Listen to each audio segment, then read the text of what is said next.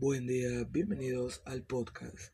En esta edición hablaremos sobre la conservación de los libros físicos. Hace unos días tuve la oportunidad de conversar con tres directores de bibliotecas iberoamericanas, José Bueren de España, María Brenes de Panamá y Diana Restrepo de Colombia, en el marco de la reciente edición de la Asociación de Bibliotecas Iberoamericanas que se desarrolló en Lima. Y si bien el tema de la entrevista, que fue publicada en el periódico de trabajo, fue acerca del reto de preservar las obras digitales, también hablamos sobre la conservación de los libros físicos y algunas recomendaciones para nosotros, los bibliófilos. Aunque esa parte no salió en el diario por tema de espacio, decidí recortar ese fragmento del audio y compartirlo con ustedes. Aquí solo hablan dos de los tres directores de bibliotecas antes mencionados. Se trata de José Bueren de España y María Brenes de Panamá, ya que Diana Restrepo de Colombia tenía una agenda que chocaba con ese momento de la entrevista. Bueno, creo que es hora de que los especialistas en la materia tomen la palabra. Entonces, ¿cuáles son sus recomendaciones para conservar los libros de nuestras bibliotecas? Bueno, lo primero es que estén tranquilos que las bibliotecas nacionales guardan un ejemplar para el futuro. Hombre, yo creo que, no soy un experto en esto, pero vamos, eh, depende del nivel de profesionalidad que uno le quiera dar.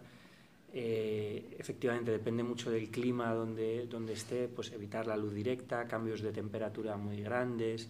La humedad es verdad que es una de las cosas más peores para los libros, ¿no?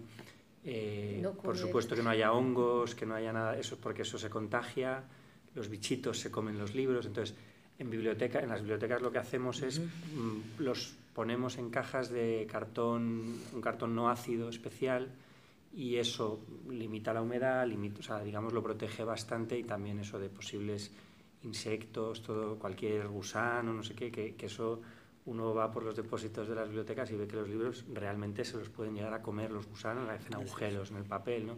Entonces, son medidas muy, muy de sentido común realmente, ¿no? De, pues eso, luz, temperatura, humedad.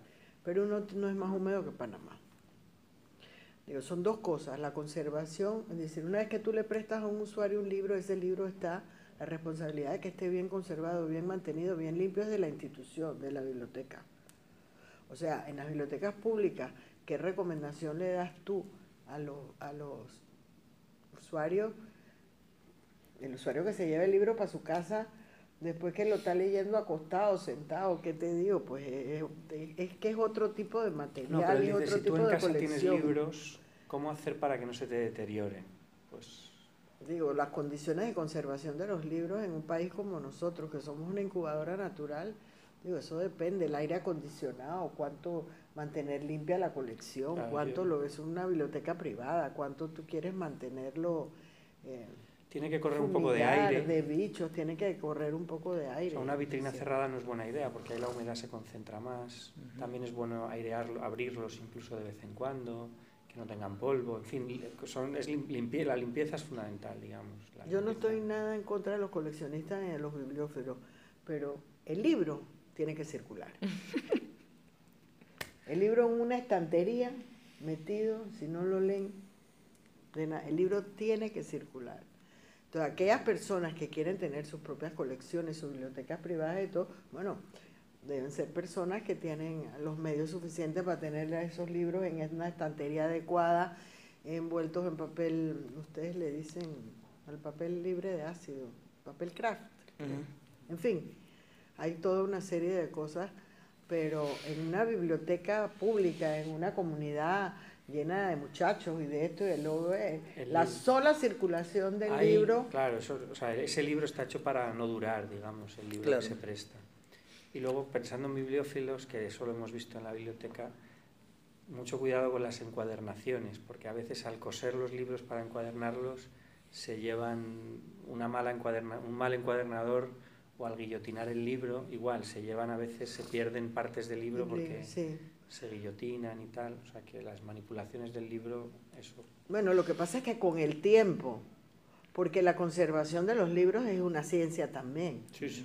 Entonces, con el correr de los tiempos se ha demostrado que algún tipo de materiales que se usaban para encuadernar, que algún tipo de colas para pegar y engomar, engomar los libros y todo, eh, le, hacían más, eran, le hacían más daño al papel que eso. Entonces, todas esas cosas... Tira mucho del papel y Todas esas cosas se han ido estudiando y se han modificado con el tiempo, definitivamente.